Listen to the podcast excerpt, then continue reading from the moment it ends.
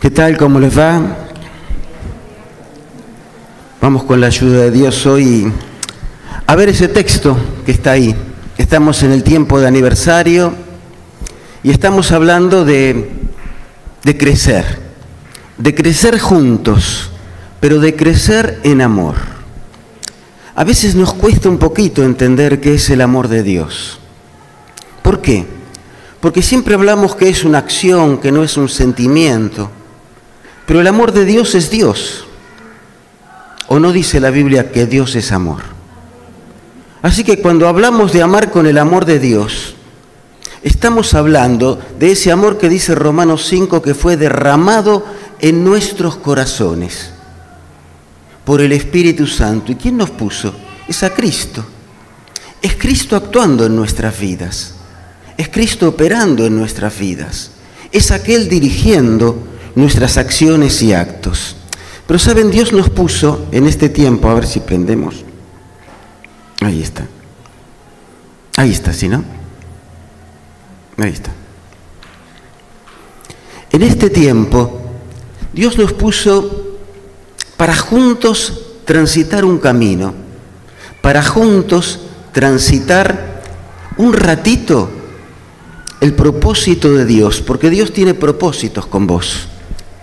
Y Dios tiene propósitos con vos en la iglesia de Patricios, porque no estamos por casualidad en este lugar.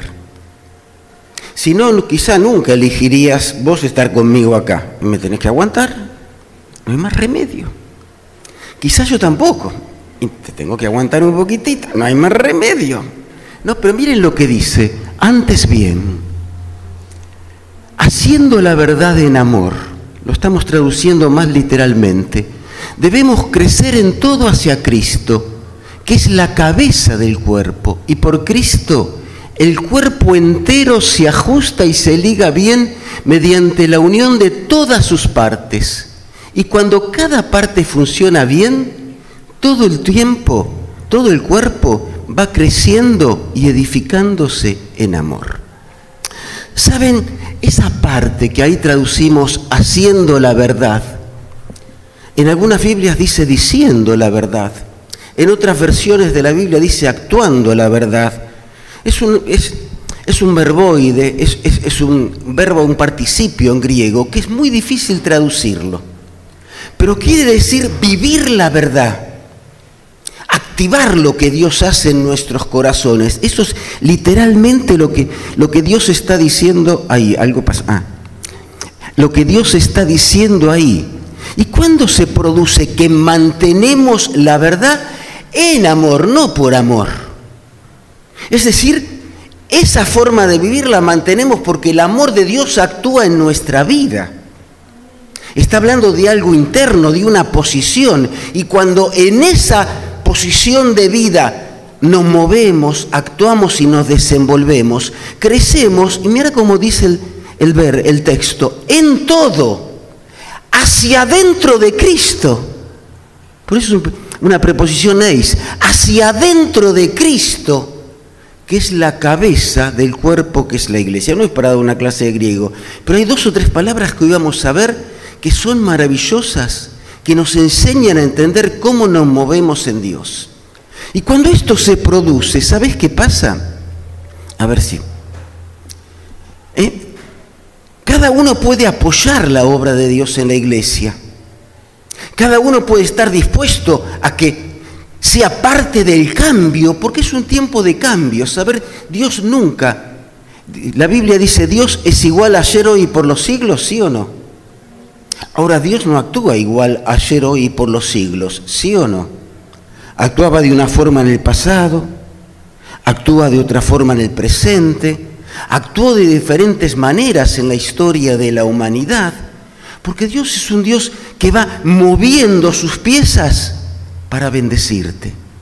Y la iglesia después de este tiempo de pandemia tiene cambios, y Dios quiere que vos seas parte del cambio. Ahora, cuando estamos unidos en Cristo, nos mantenemos unidos a la iglesia.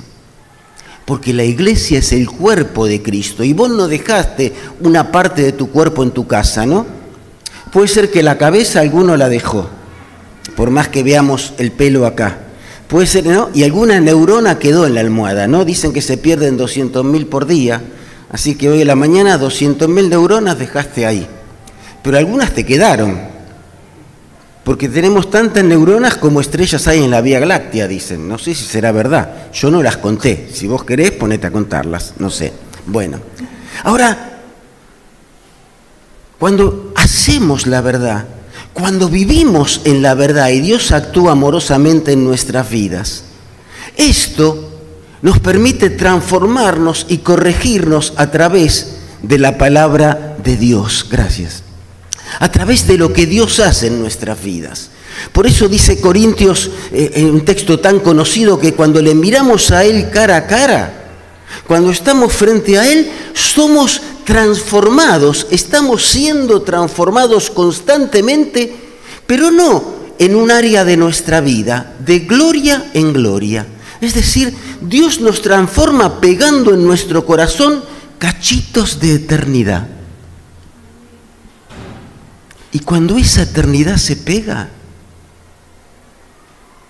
Dios transforma, porque cada cosa de Dios es transformadora. Cuando dejamos que la palabra nos limpie empezamos un nuevo tiempo, y yo te pregunto, ¿qué aprendiste en este tiempo de pandemia? Donde algunos problemas en casa se agudizaron, donde otros problemas que no soñábamos estaban en nuestras vidas, donde algunas realidades que pensábamos que era de otros, también nos dimos cuenta que están en nosotros y en casa. ¿Aprendimos a cambiar? ¿Aprendimos a trabajar en esas cosas que nos hacen mal? ¿Qué debilidad en tu vida hay que todavía toleras? No te olvides que Dios vino para sacarnos y librarnos, despojarnos del peso y del pecado. Los pecados lo dejamos, nadie mató a nadie acá, ¿no? A menos que sea una cucaracha en casa, nadie mató a nadie. ¿Eh? Pero alguno dejó los pesos que los atan a conductas pecaminosas, a conductas que nos llevan a la mundanalidad, Aquellas cosas y hábitos que no nos deja disfrutar una vida de hogar, un hogar marital sano, cuando yo tengo que cambiar.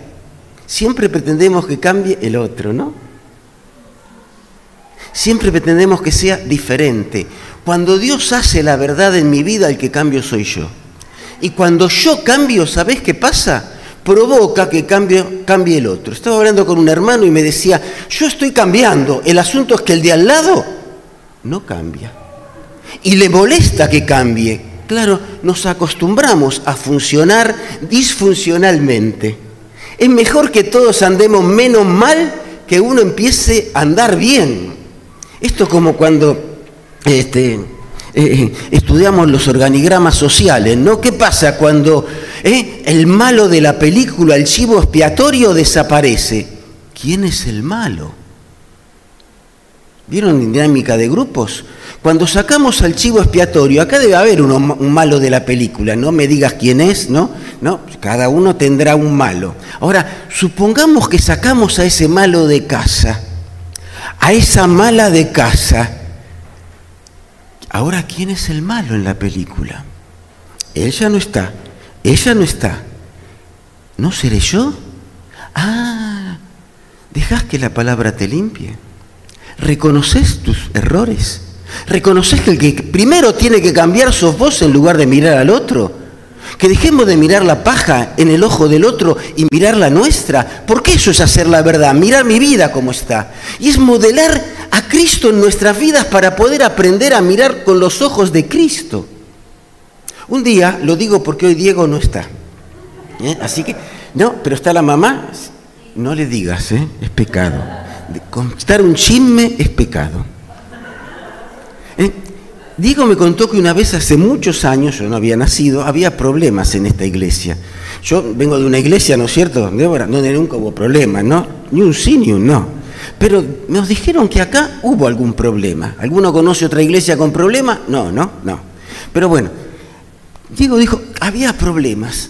Entonces yo le decía a Dios, me decía Diego, le pido a que Dios cambie a los hermanos. Y Dios no le escuchó hasta que se dio cuenta que el que tenía que cambiar era él. Entonces no lo vio tan malo a, Cristian. ya no era tan, ¿no? Ni alguno que está por acá más. Yo no quiero hacer nombres para que nadie se sienta aludido. Ya se dio cuenta que es uno. Cuando Dios trabaja en nuestras vidas, cambiamos nosotros. ¿Qué cambiaste vos? Estás trabajando en tus debilidades, en esos pesos que cuando los dejas se llaman pecado. Que no te dejan disfrutar la vida de Dios en tu vida y el amor de Dios. Dios actuando en tu vida. ¿Aceptás que hay diferencias y debilidades en el otro o no, o no aceptar las debilidades del otro y el otro tiene que aceptar las tuyas? Porque siempre pasa, a mí me tenés que aceptar como soy, porque yo cambié y soy bueno. Pero cuesta vivir con Mabel, ¿eh? les digo que es tremendo. Es re difícil y complicado. ¿eh? Me espera una corona de gloria ya. a ella le espera, a ella. Eh, pero ¿vieron qué difícil es hacer la verdad? Ahora, cuando lo hacemos hay cambios. Y estos se producen. Por eso dice algo interesante que alguna vez lo mencionamos y permítanme volver a mencionarlo. Miren, en la iglesia hay hermanos complicados. No mires al lado ni me mires a mí. Hay hermanos complicados, pero lo que dice Dios es que esos hermanos van a estar siempre. ¿Ah? Y Dios no cambia a todos. Dicen que hay hermanos que son de poco ánimo, hermanos que se desaniman fácil. ¿Vieron? Hoy pum para arriba, mañana pum para abajo. Se le pinchó la goma del auto, pum para abajo. No va a la iglesia por seis meses. Anda mal la llave, no salgo de casa por un año. Hay hermanos que dice también en el versículo que son débiles, que no soportan las presiones. Ahora Dios dice que los sostengamos, que los animemos. No dicen que van a cambiar. Claro que Dios puede hacer la obra, pero no dice que van a cambiar. Hay hermanos que son con alguna complejidad. Y Dios dice que a estos hermanos ¿eh? los amonestemos. Y dice, miren qué milagro lo que dice el Señor, una revelación de Dios. Hay gente vaga en la iglesia. Hay gente que no le gusta trabajar, ¿vieron? No es solo en el municipio, en el gobierno, que van a cobrar planes y no le gusta trabajar. Ahora me enteré que los piquetes el martes a la mañana se paran por el mundial, pero a la tarde está el piquete. Me, enteré, el otro día, qué fantástico, ¿eh? Tenemos que ir a buscar un derecho después del mundial, porque juega Argentina. Ahí no, no importa las razones que sean. Hay hermanos complicados. Ahora Dios no dice que van a cambiar, sino que seamos pacientes para con todos. ¿Sabes lo que dice? Que cambies vos, que cambie yo, que nosotros somos los agentes del cambio. Cuando no hacemos o vivimos en la verdad, no crecemos. ¿Por qué no crecemos? Porque siempre espero que los demás resuelvan los problemas. Yo los hago y el otro los resuelve. En casa los problemas son siempre del otro. ¿No te pasa a vos? Miras a tu esposa, siempre los problemas son de ella. Miras a tu esposo, siempre los problemas son de él. Miras a tu hijo, siempre el problema es él. Miras a tu papá, siempre el problema es él. Siempre el problema es el otro. ¿Qué cosa, eh? Habla solo de los defectos de los otros. ¿Vieron eso? Que nada más ve lo malo. Ah, qué pocas veces nos dicen algo bueno a nosotros. ¿Y cómo necesitamos ser mimados? ¿Cuándo fue la última vez que le dijiste algo bueno a la persona que tenés al lado? ¿Cuándo fue lo que dijiste algo lindo?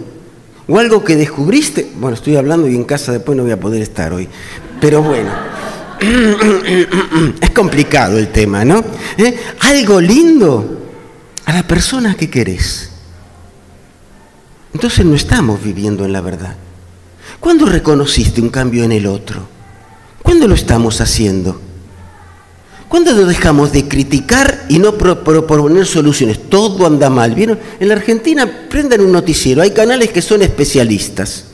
Unos con una mirada y otros con otras. Pero siempre habrá algo nuevo. En la primera página del diario, bueno, hoy es de la pantalla, ¿sale alguna noticia buena? Si sale, sale chiquitita, sí. Así de chiquitita. En cambio, hay un montón de noticias grandes que son las malas. Solo es buena y válida nuestra opinión. Nosotros las cosas son así, las tenemos re claras, ¿o no? ¿Quién la tiene clara acá? ¿Quién tiene claro mis defectos, aparte de Mabel, los míos? ¿Quién tiene claro eh, los problemas que hay acá? ¿Quién tiene claro los problemas en casa? Eh? Cuando no reconocemos lo que Dios nos da y las posibilidades de cambiar, y lo que hemos cambiado y lo que hemos vivido, nos olvidamos que somos parte del problema, pero también parte de la solución. Siempre que alguien es parte de un problema, es parte de la solución. Pero nos quedamos con la primera mitad y no la aceptamos. Por eso no nos gusta resolver los problemas. Por eso no nos comprometemos en ayudar al otro. Cuando vos viste mal al otro, ¿fuiste a hablarle? ¿Fuiste a esperarlo? ¿Fuiste a escucharlo? ¿Estás dispuesto a hacer una milla más? Hoy estuvimos hablando por Alicia, estuvimos orando, ¿no es cierto? Y estamos orando por Alicia. ¿Cuántas millas hizo por los hijos? ¿Cuántas millas? Qué fácil es de afuera opinar, ¿no? ¿Qué haces con un hijo adicto? Qué fácil que opinaríamos, ¿o no? Todos tenemos claro qué tenemos que hacer si tenemos un hijo complicado cuando se trata de la casa del vecino. Porque la receta la sabemos. ¿Qué pasa cuando está en tu casa? ¿Qué pasa cuando es aquel que está al lado tuyo? ¿Qué pasa cuando es aquel que querés? ¿Qué pasa? Esto pasa cuando no vivimos la verdad. Cuando no dejamos que Dios nos cambie. Cuando no estamos haciendo la verdad dentro del amor de Dios. Dentro de los, parámetros que Dios pone para nuestras vidas. Cuando solamente me importa lo que yo hago. Yo hago este cachito y lo demás no lo puedo hacer. Por supuesto que hay prioridades en la vida, pero nunca puedes dar la mano al de al lado. Pero nunca podés recoger a aquel que se cayó. Pero nunca podés asistir a aquel que necesita simplemente una sonrisa de vos. ¿Sabes cómo cambia una sonrisa? ¿Sabes cómo cambia una sonrisa? A mí me ha pasado varias veces, no muchas, pero varias veces, cuando vi gente que me viene a agredir, simplemente le digo, perdona y le sonrío. Y la gente se queda tara, en cortocircuito. Se cortó, porque está acostumbrada a que el otro le siga la discusión. Yo si es más grande nunca la sigo, ya la tengo re claro. Lo mido el tamaño, miro cómo y si, nunca la sigo. Entonces, perdona, ya está, una sonrisa.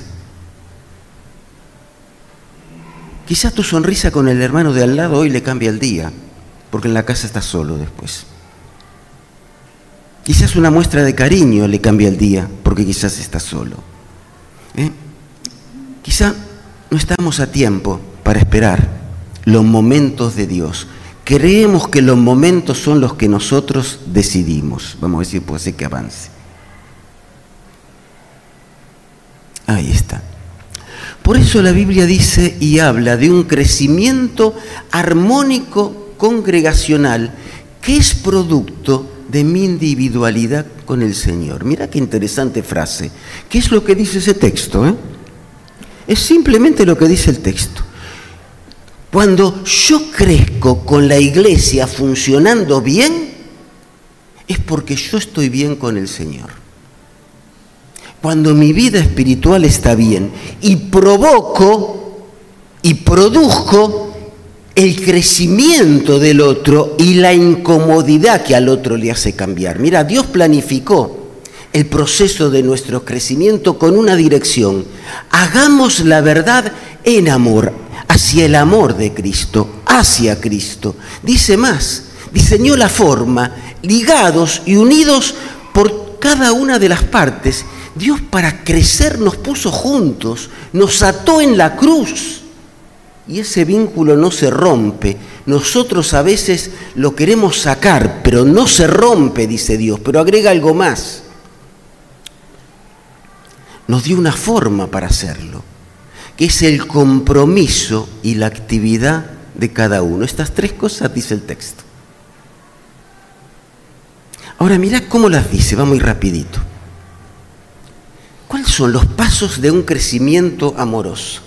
Dice 4.16, eh, en todo el cuerpo, bien concertado y unido entre sí por todas las coyunturas, esa es la versión 60, que se ayudan mutuamente según la actividad propia de cada miembro, recibe, cuando yo actúo en el otro, recibo mi crecimiento para ir edificándome en amor. Y mira qué interesante, hay cinco cosas que vamos a ver en 10 minutos. Me comprometo que sean 10 minutos y lo cumplo, ¿saben? ¿No? Más o menos lo cumplimos. Bien, en primer lugar es acercarnos a Cristo. ¿Cómo? Ajustándonos al otro. Mira qué palabra interesante ajustar. Sin marlogía, no es para hablar de griego, pero mira qué palabra interesante. une tres palabras griegas. Con habla de articulación, armo, y habla de armonía. La palabra articulación viene de armonía. Y lego, que es colocar junto al otro colocarlo delante del otro. Y dice que nosotros nos ajustamos al otro cuando funcionamos armónicamente con el otro. Mira qué fantástico.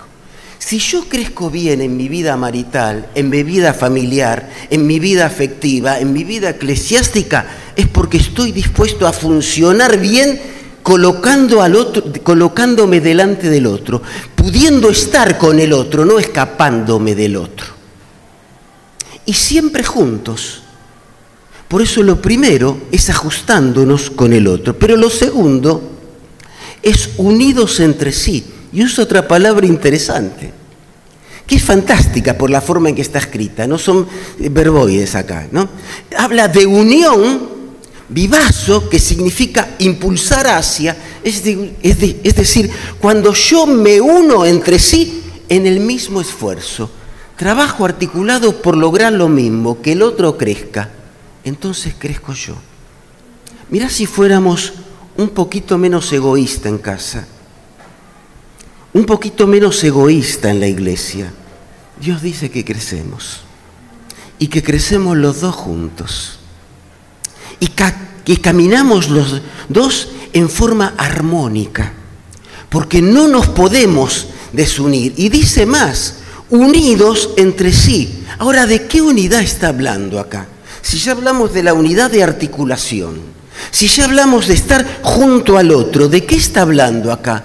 De descubrir el servicio que tiene el otro, de descubrir eh, lo que el otro puede hacer de utilidad para mí, de considerar al hermano como superior a mí mismo para mirar lo que nunca miré de él. Siempre a la mañana, yo no digo que todos, ¿no? Pero a algunos nos gusta mirarnos al espejo. Yo la mañana me levanto y digo, qué lindo que sos, Daniel. Qué lindo. No, yo solo soy el único loco, ¿no? Ustedes no, ¿no? ¿Eh? Empezamos a retocarnos, algunos nos peinamos, otros, bueno, se, arreglan otras cosas, ¿no? Bueno, pero cada uno según lo que tiene, se va acomodando y se va arreglando. Y siempre pensamos así en el otro. Pero Dios dice que nos unimos cuando puedo pensar en el otro cuando puedo trabajar con el otro, cuando puedo mirar al hermano y poder observarlo, porque mirar al otro como superior a sí mismo es ver qué tiene de valioso él que yo no tenga. Y hay algo fantástico que dijo alguien una vez. Dice, yo hago lo que tú no puedes y tú haces lo que yo no puedo. Juntos podemos hacer grandes cosas. Esto lo dijo María Teresa de Calcuta. Mira qué interesante. Vos haces ¿eh? lo que yo no puedo, pero yo hago lo que vos no podés. Juntos podemos hacer grandes cosas. ¿Saben? Y la unidad, decía Einstein, es la variedad de la unidad de la ley. La unidad está en la variedad, lo mismo que dice Efesios 4 en la Biblia. Y no la escribió Einstein, ¿eh? Creo. Einstein no la escribió. Sin embargo, dice lo mismo. Mira qué interesante. Ahora, estar unidos es reconocer lo que el otro necesita. ¿Para qué? Para poder armónicamente darle lo que el otro no tiene. Y yo dejarle al otro que está en debilidad que me, que me bendiga, que me ayude. ¿No les pasa a ustedes que a veces con una pregunta y la necesidad de otro sale alimentado? ¿Nunca le pasó? A veces hay gente a la que vamos a ayudar y salimos mejores que ellos. Una vez en la cárcel tenía que ir a ver un interno que le habían dado la cadena perpetua. Le habían declarado, no era fácil. Se había convertido y no era fácil cuando le dicen tenés cadena perpetua. ¿Con qué cara vas y te decís? Yo estaba esperando al otro hermano que tenía que hablar y ese día faltó. Y yo que tenía 20 añitos tenía que ir a hablar a un hombre mayor que yo, a decir, a recibirlo delante de otros internos que se habían convertido y hablarle de cómo se acepta una cadena perpetua. ¿Eh? ¿Qué le hubiera dicho usted? Yo estaba por irme. Casi no entro, era en la cárcel de devoto. No, de, caseros, en ese momento estaba abierta. La cárcel. ¿Qué, qué, ¿Qué se le ocurre pensar? Bueno, imagínense todas las cosas que se me ocurrió a mí y cuando entré, más que vieron que hay que pasar seis o siete rejas para llegar a los internos, no, no es una rejita nada más ni una verja, ¿no? Hay que pasar unas cuantas rejas. Cuando llegué dije, no sé qué hacer, Señor. Hace algo, le decía, hace un milagro, porque yo no tengo palabras. Y el que había recibido la condena me dice, quiero hablar yo hoy. Y yo, por supuesto, sí. Quiero dar gracias a Dios, porque pensé que Él me iba a dar otra cosa, y Dios me dio lo que yo merezco.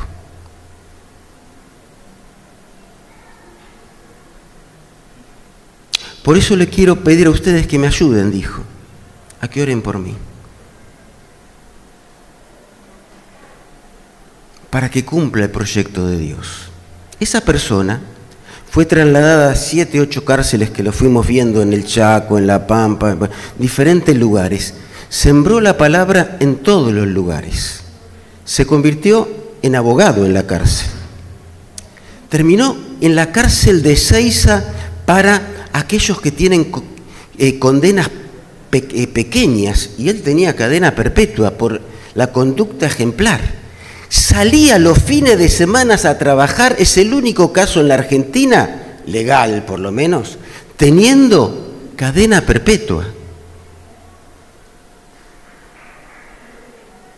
Y fue indultado por Menem. Algo bueno hizo Menem. Bueno.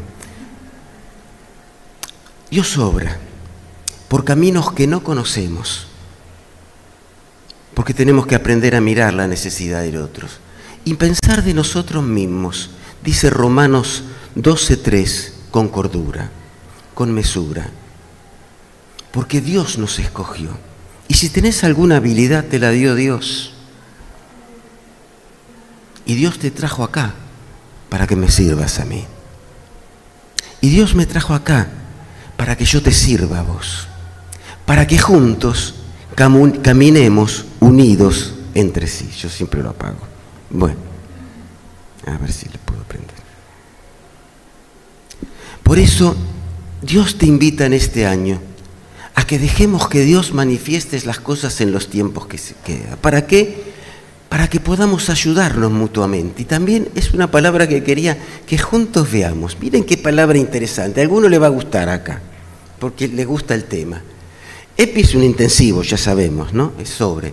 Ahora, Jorgeo era el líder de un baile. Y ahí viene la palabra coro. Es el que en el baile dirige a la pareja. Ah, siempre hay alguien que dirige a la pareja, ¿no? Es el que en el baile dirige a la pareja. Es decir, es el que provee la asistencia. En el Senado romano era el director del coro que tenía el privilegio de pagar por dirigir al coro a cada uno de los miembros del coro. Miren, ningún, ¿eh? un funcionario tenía el privilegio de dirigir el coro, pero el privilegio era pagarle y sostener a los miembros del coro, igual que nuestros funcionarios. Era un poquito, cambió el sistema. Pero miren qué interesante, Dios nos puso para ayudarnos entre nosotros. Ahora vos tenés que dirigir la ayuda al otro. Tenés que enseñarle a marcar el paso tenés que enseñarle a caminar juntos. Por eso dice Gálatas 5, si vivimos en el Espíritu, ¿cómo dice? Andemos en el Espíritu. ¿Sabes que la palabra andar no es la palabra caminar en la Biblia ahí? Es la palabra ponete en la fila del Espíritu. Ponete en el lugar que te corresponde en el camino del Espíritu. No es simplemente caminar de un lugar para otro, como la Biblia utiliza, una palabra peripateo. No, no. Es, otra palabra, hoy estoy geo, es una palabra que quiere decir, mira, quédate en tu lugar siguiendo al Espíritu. No, no te adelantes al Espíritu, deja que Él se adelante a vos. Dejar que Él camine adelante de tu vida. Por eso es según la actividad propia de cada miembro, es la energía, la eficiencia la capacidad que Dios te dio a vos. Vos tenés una capacidad que yo no tengo y que yo necesito. Por eso en estos 64 años Dios te puso acá para ayudarme.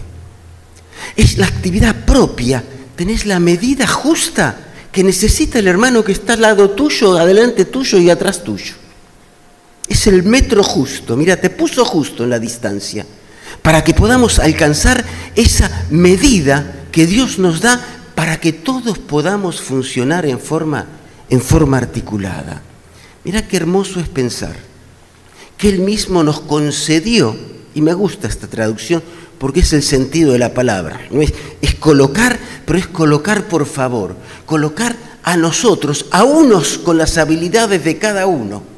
¿Para qué? Para prepararnos a cada uno para el acto de servicio para poder servir a otros. Hoy debemos preguntar, ¿todos crecemos? ¿Estamos creciendo? ¿Creciste en este año? ¿Creciste en este año?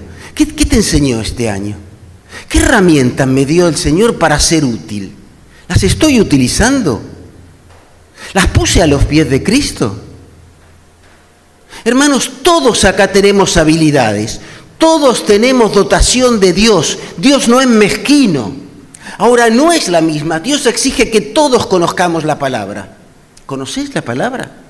Si no, no podés servirle en diferentes ministerios. Porque si no, no podemos entender la medida de Dios para mi vida. Si no entiendo que yo soy el centro de las cosas y acá el único centro es esa cruz donde está Él. ofreciéndonos la oportunidad de vivir de una manera diferente y de crecer. Y Dios las puso para que podamos servir, porque es la única manera de crecer. Por eso yo te invito, en esta mañana de domingo, que pensemos que Dios nos colocó juntos para concretar en este 2023 su proyecto en Patricios, pero también en tu vida. Dios hace las cosas bien. Y si las hace en tu vida, la va a hacer en Patricios. Y si las hace en Patricios y vos le dejás, las va a hacer en tu vida. ¿Querrás que así lo haga? Mira, hoy es el tiempo de crecer. Y la única forma es edificarnos en el amor de Dios. Vos sos útil, dice Dios. Pero es tiempo que vos y yo nos pongamos a los pies de Cristo, de esta cruz. Porque es el lugar más alto, cantábamos, ¿no? Es el lugar más grande en el cual podíamos estar.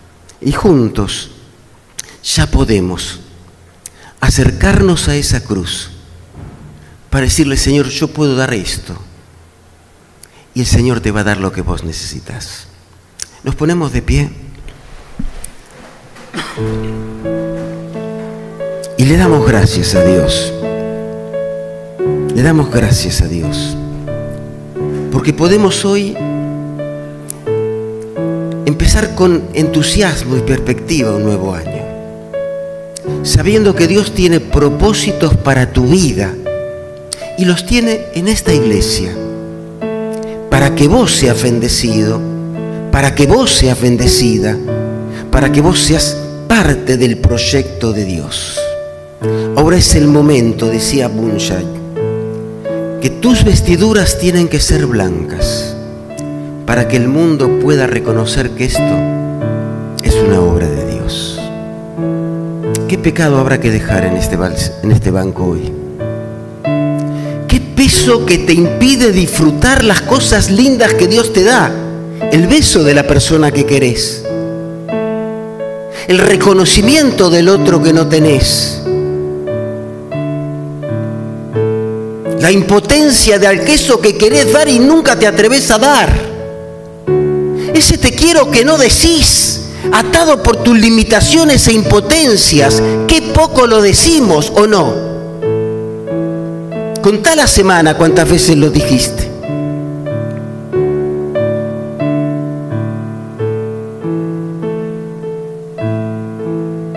Con vestiduras blancas, hoy podemos empezar a crecer. Oramos. Padre, bendecimos tu nombre. Te damos gracias por un Señor que es poderoso, por un Dios que vino a la cruz no solo a cambiar al mundo, sino a cambiar mi vida y la vida de cada uno de los que estamos en este lugar.